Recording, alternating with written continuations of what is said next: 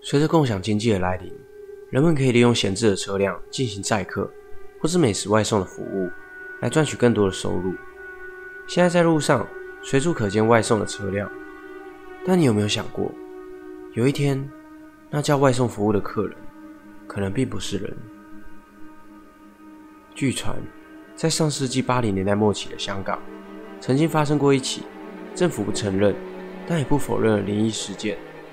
事件一出。轰动了整个香港，不管是在科学的鉴定下，或是以传统灵学的角度，警方都无法给出合理的解释，而各大媒体都将此怪异现象归类为灵异事件。大家好，我是希尔，今天来为大家讲解一起香港最知名的都市传说——新界茶餐厅灵异事件。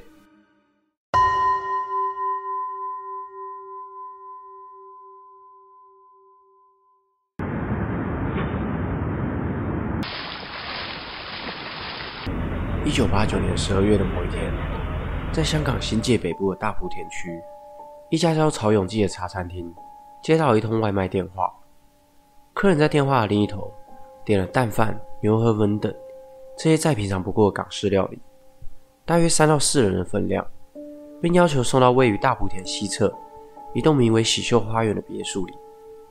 而餐厅也迅速将餐点准备好，让员工将餐点送到客人的手里。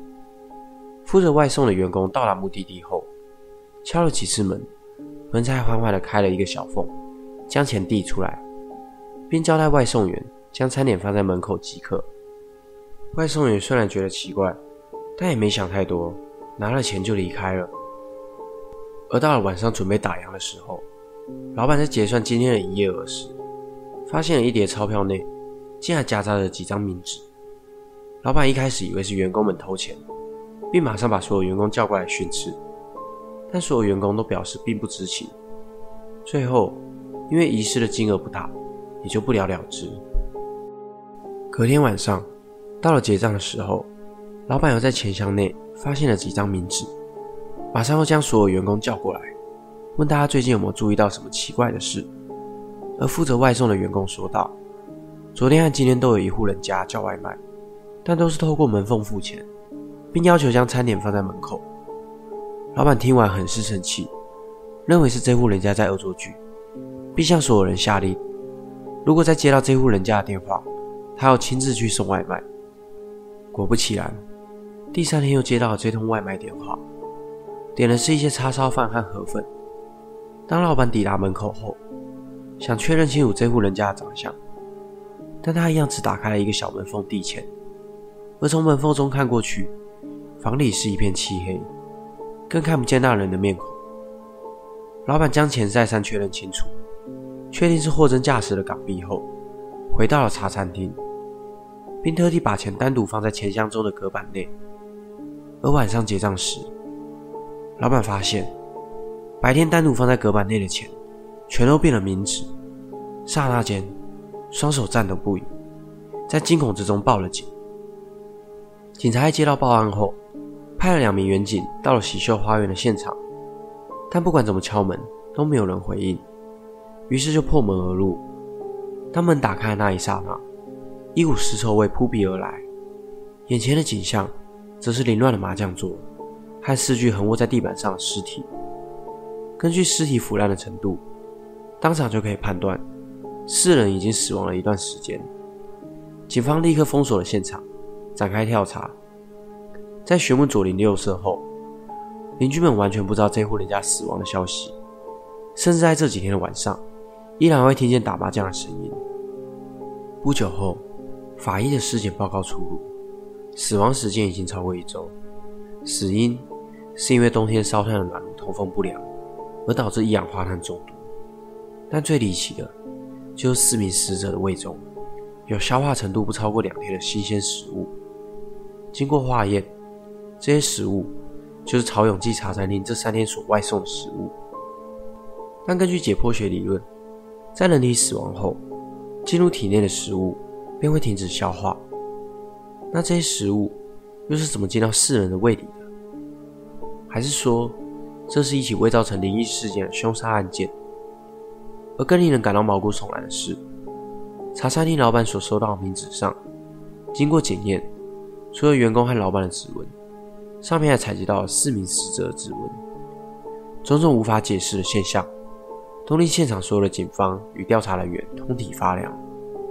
事件发生不久后，当地的李明也请了法师过来。法师一到现场，就发现此门面朝东北，气冲鬼门关，阴气极重。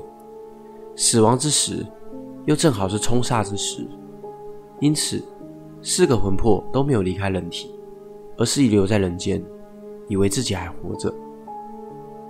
当警方公布所有物证与科学的分析后，媒体纷纷将此案件解读为灵异事件。在媒体的大幅报道后，官方也从未出面否认媒体的报道，这件事情就成了政府默认的灵异事件。而我也用此事件的关键字，像曹永记、喜秀花园上网搜寻相关资料，却发现搜寻结果全部都是新界茶餐厅灵异事件，就连当年的报纸也都查无资料。难道是因为年代久远而不可考吗？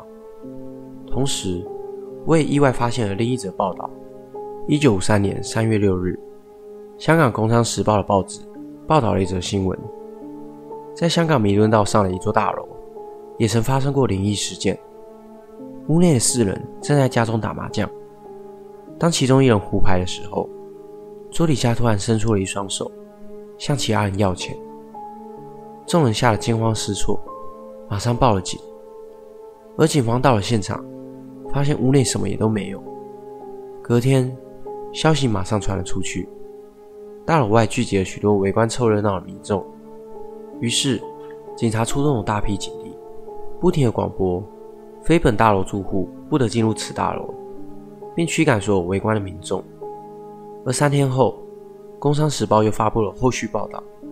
据说，当时那栋大楼的某一层楼正在拍卖，而有的买家为了减少竞争者出价，才在附近散播该谣言。但警方出动装甲车到现场驱赶民众，是深有其事。而新界茶餐厅灵异事件，会不会也是被有心人士杜撰出来的故事？真相无法考究。许多都市传说的真实性，往往都无法证实，而人们对于那未知的世界，总是拥有无限的好奇。今天影片就到这边，你还听过什么都市传说？欢迎在下方留言分享。如果喜欢这支影片的话，请给我一个赞，也可以订阅我的频道。看更多都市传说，我是希尔，我们下次见。